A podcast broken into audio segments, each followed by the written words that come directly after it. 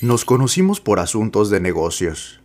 La firma de Michaels deseaba abrir una sucursal en la parte exterior de Evanston y descubrió que yo era propietario de algunos de los terrenos más prometedores.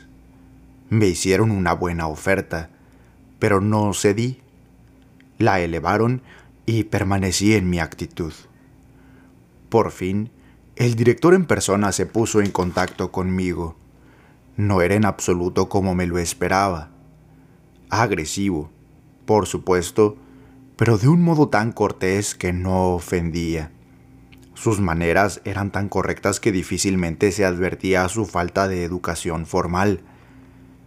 De todas formas, estaba remediado con gran rapidez esta carencia con clases nocturnas, cursillos de ampliación y una omnívora lectura. Salimos para beber algo mientras discutíamos el asunto. Me condujo a un bar que no parecía de Chicago. Tranquilo, raído, sin tocadiscos, sin televisión, con un anaquel de libros y varios juegos de ajedrez, sin ninguno de los extravagantes parroquianos que usualmente infestan tales lugares. Fuera de nosotros, había solamente media docena de clientes, un prototipo de profesor e griego entre los libros, varias personas que hablaban de política con cierta objetiva pertinencia, un joven que discutía con el camarero si Bartok era más original que Schoenberg o viceversa, Michael y yo encontramos una mesa en un rincón y algo de cerveza danesa. Expliqué que no me interesaba el dinero y que me oponía a que una excavadora estropease algún campo agradable con el pretexto de erigir aún otro cromado bloque de casas. Michaels llenó su pipa antes de contestar.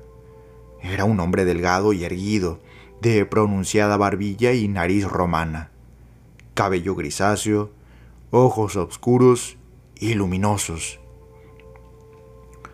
¿No se lo explicó mi representante? Dijo. No estamos proyectando viviendas en serie para conejos. Tenemos previstos seis diseños básicos, con variaciones para situar en una disposición así.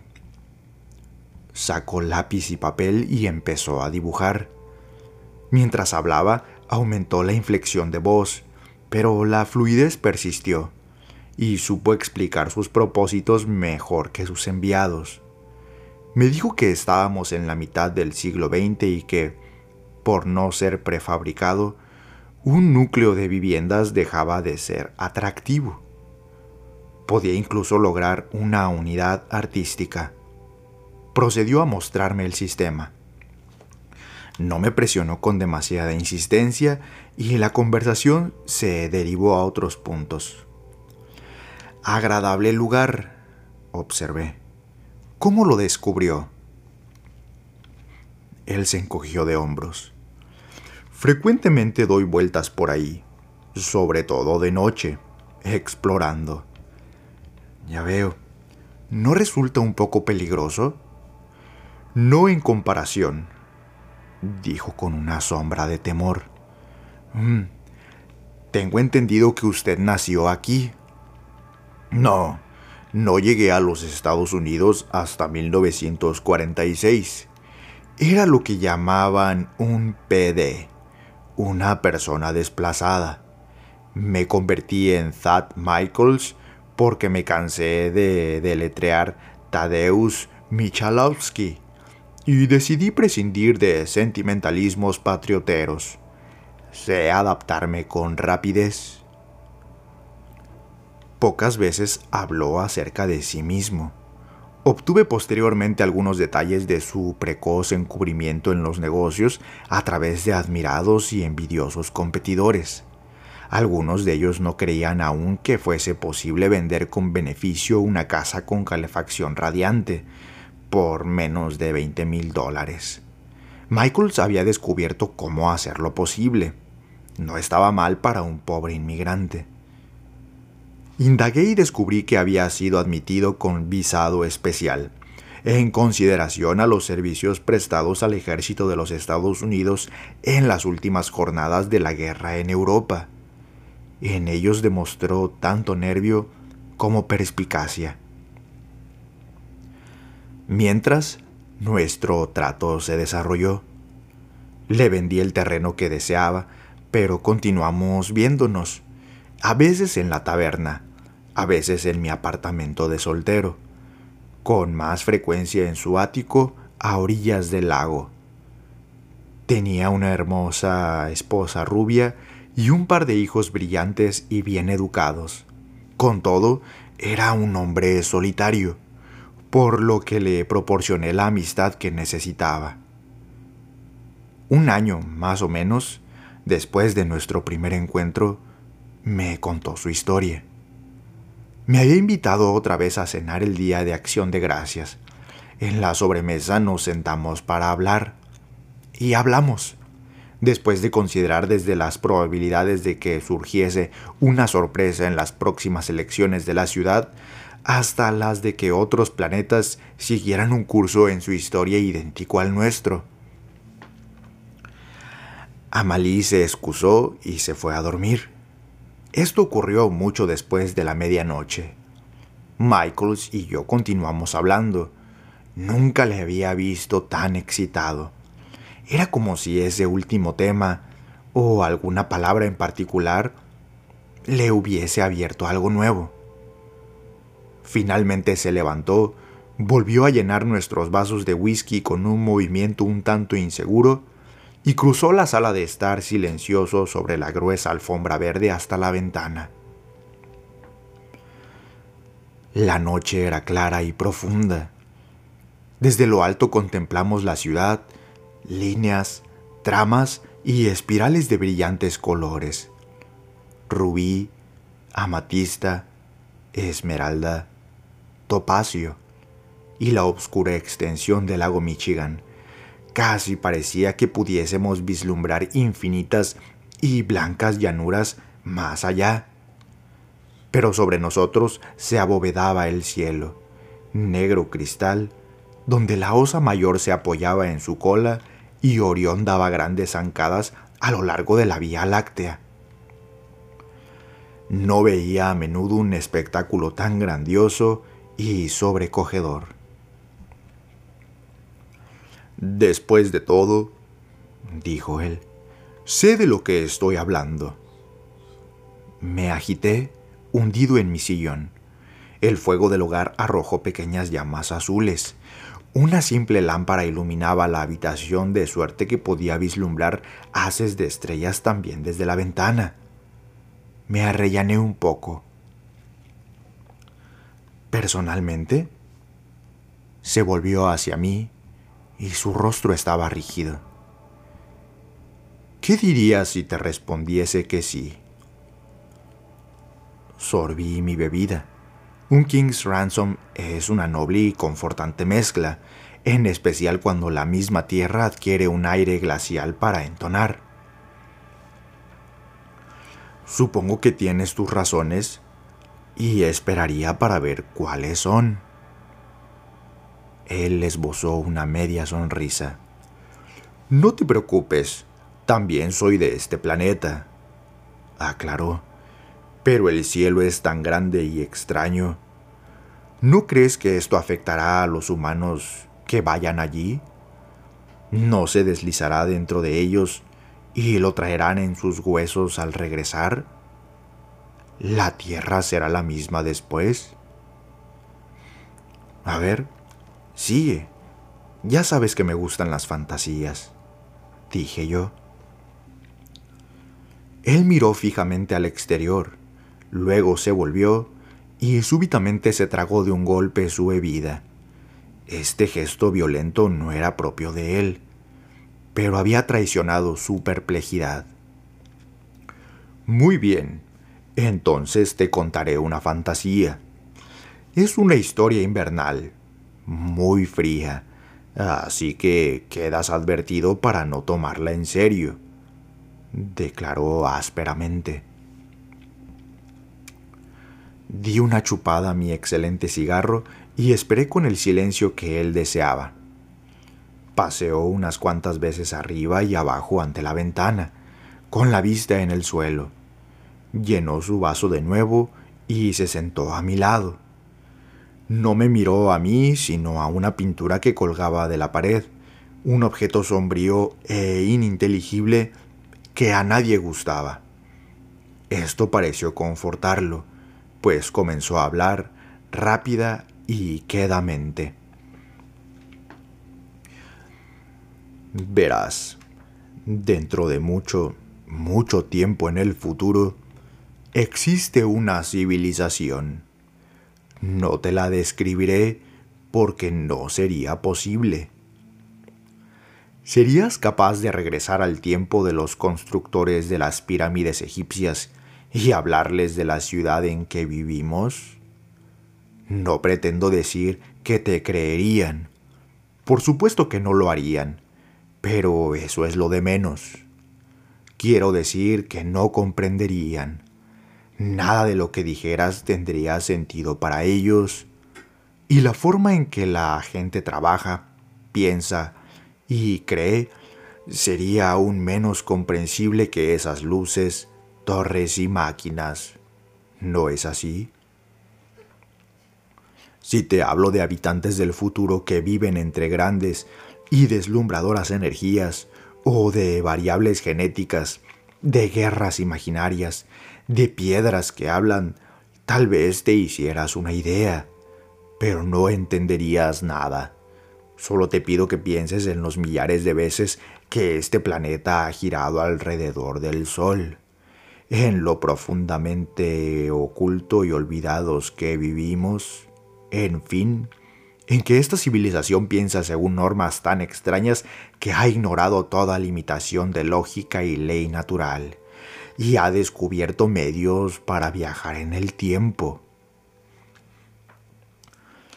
El habitante común de esa época, no puedo llamarlo exactamente un ciudadano, cualquier expresión resultaría demasiado vaga. Un tipo medio sabe de un modo vago e indiferente que, milenios atrás, unos individuos semisalvajes fueron los primeros en desintegrar el átomo. Pero uno o dos miembros de esta civilización han estado realmente aquí, han caminado entre nosotros, nos han estudiado, han levantado y unido un archivo de información para el cerebro central, por llamarlo de alguna manera. Nadie más se interesa por nosotros, apenas más de lo que puede interesarte la primitiva arqueología mesopotámica. ¿Comprendes? Bajó su mirada hacia el vaso en su mano y la mantuvo allí, como si el whisky fuese un oráculo. El silencio aumentó. Entonces al final yo dije, Muy bien, en consideración a tu historia, aceptaré la premisa. Imaginaré viajeros en el tiempo, invisibles, dotados de ocultación y demás, pero no creo que desearan cambiar su propio pasado. Oh, no hay peligro en ello, aseguró él. La verdad es que no podrían enterarse de mucho explicando por ahí que venían del futuro. Imagina, Reí entre dientes. Michaels me dirigió una mirada sombría. ¿Puedes adivinar qué aplicaciones puede tener el viaje en el tiempo aparte de la científica? Mm, por ejemplo, el comercio de objetos de arte o recursos naturales. Se puede volver a la época de los dinosaurios para conseguir hierro antes que el hombre aparezca y agote las minas más ricas sugerí. Él meneó la cabeza. Sigue pensando. Se contentarían con un número limitado de figurillas de Minoan, jarrones de Ming o enanos de la hegemonía del tercer mundo, destinadas principalmente a sus museos, si es que museo no resulta una palabra demasiado inexacta. Ya te he dicho que no son como nosotros. En cuanto a los recursos naturales, ya no necesitan ninguno, producen los suyos propios. Se detuvo, como tomando aliento. Luego agregó, ¿Cómo se llamaba esa colonia penal que los franceses abandonaron? Ah, ¿la isla del diablo? Sí, la misma. ¿Puedes imaginar mejor venganza sobre un criminal convicto que abandonarlo en el pasado?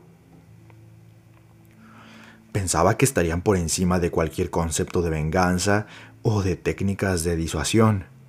Incluso en este siglo sabemos que no dan resultado. ¿Estás seguro? preguntó sosegadamente. ¿No se da junto con el actual desarrollo de la penalización un incremento paralelo del crimen mismo? Te asombraste hace algún tiempo que me atreviese a caminar solo de noche por las calles. Además, el castigo es como una catástasis de la sociedad en su conjunto. En el futuro te explicarán que las ejecuciones públicas reducen claramente la proporción de crímenes que, de otro modo, sería aún mayor. Y lo que es más importante, esos espectáculos hicieron posible el nacimiento del verdadero humanitarismo del siglo XVIII. Alzó una sardónica ceja. O así lo pretenden en el futuro. No importa si tienen razón o si racionalizan solamente un elemento degradado en su propia civilización. Todo lo que necesitas comprender es que envían a sus peores criminales al pasado. Bueno, poco amable para con el pasado, comenté. No, realmente no. Por una serie de razones incluyendo el hecho que todo cuanto hacen suceder ha sucedido ya. Nuestro idioma no sirve para explicar estas paradojas. En primer lugar, debes reconocer que no malgastan todo ese esfuerzo en delincuentes comunes. Hay que ser un criminal muy fuera de lo corriente para merecer el exilio en el tiempo. El peor crimen posible, por otra parte, depende de cada momento particular en la historia del mundo el asesinato, el bandolerismo, la traición, la herejía, la venta de narcóticos, la esclavitud, el patriotismo y todo lo que quieras.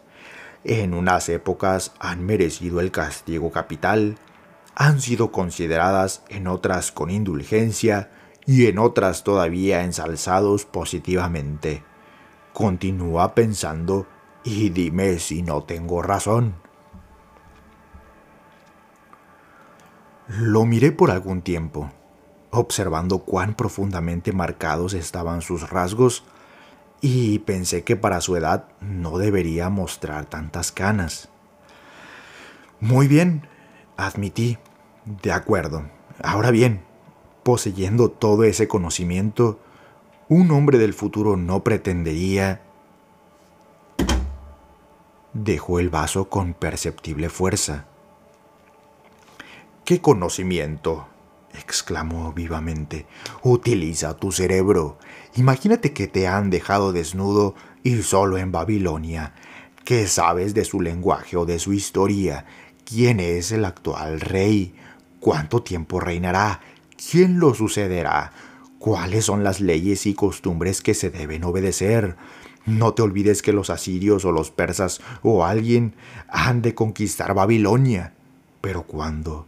¿Y cómo? ¿Esa guerra es un mero incidente fronterizo o una lucha sin cuartel? En este último caso, ¿ganará Babilonia? De lo contrario, ¿qué condiciones de paz serán impuestas? No encontrarías ahora ni veinte hombres capaces de contestar esas preguntas sin consultar un manual. Y no eres uno de ellos ni dispones de un manual. Creo, dije lentamente, que me dirigiría al templo más próximo. En cuanto conociese lo suficiente el idioma, le explicaría al sacerdote que puedo hacer, mm, no sé, a lo mejor fuegos artificiales. Él se rió con escaso júbilo. ¿Cómo? Acuérdate, estás en Babilonia, donde encontrarás azufre o salitre. En caso que consigas por medio del sacerdote el material y los utensilios necesarios, ¿cómo compondrás un polvo que haga realmente explosión? Eso es todo un arte, amigo mío. ¿No te das cuenta que ni siquiera podrías obtener un trabajo como estibador? Fregar suelos sería ya mucha suerte. Esclavo en los campos. Ese sería tu destino más lógico. ¿No es cierto? El fuego comenzó a debilitarse. Perfectamente, asentí. Es verdad. Escogieron la época con cuidado.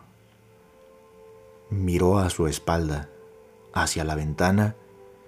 Desde nuestros sillones la reflexión en el cristal borraba las estrellas, de modo que únicamente podíamos ver la noche. Cuando un hombre es sentenciado al destierro, explicó, todos los expertos deliberan para establecer qué periodos, según sus especialidades, serían más apropiados para él. Es fácil comprender que ser abandonado en la Grecia de Homero resultaría una pesadilla para un individuo delicado e intelectual, mientras que uno violento podría pasarlo bastante bien. Incluso podría acabar como un respetado guerrero. Podría encontrar su puesto junto a la antecámara de Agamenón y tu única condena sería el peligro, la incomodidad y la nostalgia. Se puso tan sombrío que intenté calmarlo con una observación seca. Bueno, el convicto tendrá que ser inmunizado contra todas las enfermedades antiguas. En caso contrario, el destierro significaría únicamente una elaborada sentencia de muerte. Sus ojos me escrutaron nuevamente. Mm, sí, dijo, y por supuesto el suero de la longevidad está todavía activo en sus venas. Sin embargo, eso no es todo. Se le abandona en un lugar no frecuentado después de oscurecer. La máquina se desvanece, queda aislado para el resto de su vida. Lo único que sabe es que han conseguido para él una época con tales características que esperan que el castigo se ajustará a su crimen. El silencio cayó una vez más sobre nosotros, hasta que el tic-tac del reloj sobre la chimenea llegó a ser obsesionante, como si todos los demás sonidos se hubiesen helado hasta extinguirse en el exterior. Di un vistazo a la esfera. La noche terminaba. Pronto el este se aclararía. Cuando me volví, todavía estaba observándome con desconcertante intención. ¿Cuál fue tu crimen? Pregunté. La pregunta no pareció pillarlo de improviso. Dijo solamente con hastío. ¿Qué importa? Te dije que los crímenes de una época son los heroísmos de otra.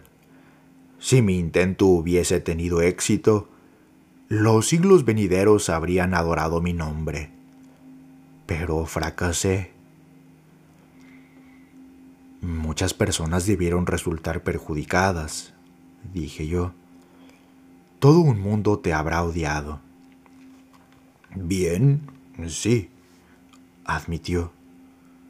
Pasó un minuto. Ni qué decir tiene que esto es una fantasía para pasar el rato. Seguiré tu juego. Sonreí. Su tensión se suavizó un poco. Se inclinó hacia atrás con las piernas extendidas a través de la magnífica alfombra. Sea, considerando la magnitud de la fantasía que te he contado, ¿cómo has deducido la importancia de mi pretendida culpa? Tu vida pasada. ¿Cuándo y dónde fuiste abandonado? Cerca de Varsovia, en agosto de 1939, dijo, con una voz tan helada como jamás he oído.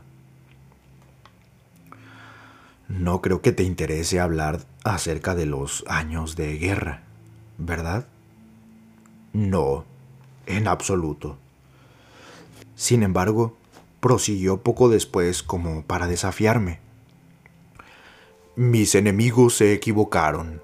La confusión que siguió al ataque alemán me ofreció una oportunidad para escapar a la vigilancia de la policía antes que me internasen en un campo de concentración. Gradualmente me enteré de cuál era la situación. Por supuesto, no podía predecir nada, ni puedo ahora. Únicamente los especialistas conocen o se interesan por lo que sucedió en el siglo XX. Pero cuando me convertí en un recluta polaco dentro de las fuerzas alemanas, comprendí quiénes serían los vencidos. Me pasé entonces a los americanos, les expliqué lo que había observado y llegué a trabajar como espía para ellos. Era peligroso, pero no mucho más de lo que había yo superado. Luego vine aquí y el resto de la historia no tiene ningún interés. Mi cigarro se había apagado. Lo volví a encender, pues cigarros como los de Michaels no se encontraban todos los días. Se los hacía enviar por avión desde Ámsterdam. La mía es ajena, dije. ¿Qué? Ya sabes, Ruth en el exilio. No era que la trataran mal, pero, sin embargo, seguía llorando por su patria. No conozco esa historia. Está en la Biblia. Ah, sí. Realmente debería leer la Biblia alguna vez. Su disposición de ánimo estaba cambiando y volvía hacia su primitiva seguridad. Saboreó su whisky con un gesto casi afable. Su expresión era alerta y confiada. Sí, dijo, ese aspecto fue bastante malo. Las condiciones físicas de vida no influían en ello. Cuando se hace camping, pronto se olvida uno del agua caliente, la luz eléctrica, todos esos utensilios que los fabricantes nos presentan como indispensables. Me gustaría tener un reductor de gravedad o un estimulador celular. Pero me lo paso admirablemente sin ellos. La añoranza es lo que más le consume. Las pequeñas cosas que jamás se echaban de menos, algún alimento particular, el modo con que camina la gente, los juegos, los temas de conversación, incluso las constelaciones, son diferentes en el futuro. El Sol se ha desplazado bastante de su órbita galáctica, pero de agrado o por fuerza siempre hubo emigrantes. Todos nosotros somos descendientes de aquellos que no pudieron soportar la conmoción. Yo me adapté. Un ceño cruzó sus cejas. Tal como aquellos traidores están dirigiendo las cosas, dijo. No regresaría ahora aunque me concediesen un indulto total. Terminé mi bebida saboreándola todo lo posible, pues era un maravilloso whisky, por lo que le escuché solo a medias. ¿Te gusta este mundo? Le pregunté. Sí, contestó. Por ahora así es. He superado la dificultad emocional. Mantenerme vivo me ha tenido muy ocupado los primeros años. Luego el hecho de establecerme, de venir a este país, nunca me dejó mucho tiempo para compadecerme de mí mismo. Mis negocios me interesan ahora cada vez más. Es un juego fascinante y agradablemente libre de castigos exagerados en caso de horror. Aquí he descubierto cualidades que el futuro ha perdido. Apostaría que no tienes la menor idea de lo exótica que es esta ciudad. Piensa. En este momento, a unos kilómetros de nosotros, hay un soldado de guardia en un laboratorio atómico, un holgazán helándose en un portal, una orgía en el apartamento de un millonario, un sacerdote que se prepara para los ritos del amanecer, un mercader de Arabia, un espía de Moscú y un barco de las Indias. Su excitación se calmó y volvió su mirada hacia los dormitorios. Y mi esposa y los niños, concluyó muy suavemente. No, no regresaría, pase lo que pase. Di una chupada final a mi cigarro. Lo has hecho muy bien. Liberado de su humor gris, él me sonrió burlonamente. Vaya, comienzo a pensar que te has creído todo ese cuento. Naturalmente, aplasté la colilla del cigarro y me levanté. Es muy triste. Más vale que nos vayamos. No lo comprendió de inmediato. Cuando lo hizo, saltó de su sillón igual que un gato. ¿Irnos? Por supuesto. Saqué una alentadora arma de mi bolsillo. Se detuvo en un impulso. En esta clase de asuntos nunca se deja algo al azar. Se hacen revisiones periódicas. Ahora vamos, le dije yo. La sangre desapareció de su rostro. No, murmuró. No, murmuró. No, no, no puedes. No es justo para Malí. No es justo para los niños. Eso, le expliqué yo, es parte de tu castigo. Lo abandoné en Damasco, el año anterior que Tamerlán la saquease.